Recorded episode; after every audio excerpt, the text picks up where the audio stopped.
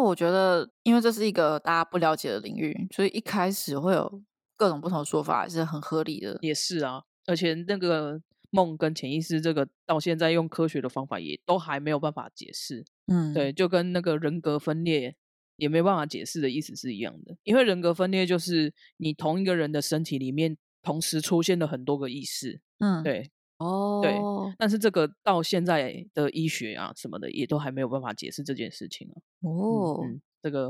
我对你要说，前阵子哦，你因为讲到人格分裂，我们没有要讲戏剧，因为戏剧也是有好几个讲人格分裂的东对，西。是对，然后可是我就想到我之前有看也是刑事案件， 哦，真的吗？对，就是真实案件，就是有一个小女生，就是她从小是就是被爸爸虐待的样子嘛，好哦像是爸爸。嗯 哼，然后她就是每次被虐待，她几乎每次被虐待好像就会产生一个新的人格。哦，对，然后那个女生她后来好像就有一千多个人格，一千多个哦，对，哇塞就，是好像就是史上知道最多的。哇，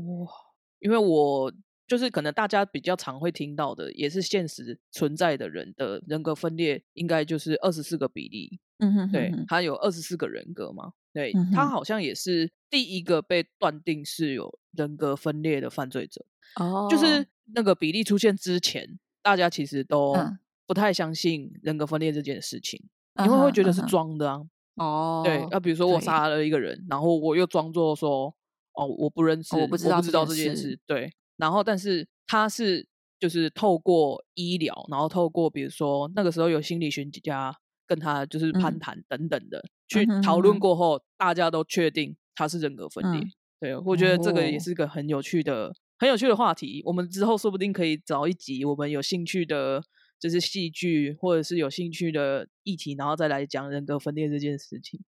哦，这个也可以讲超多真的。 的，没有错。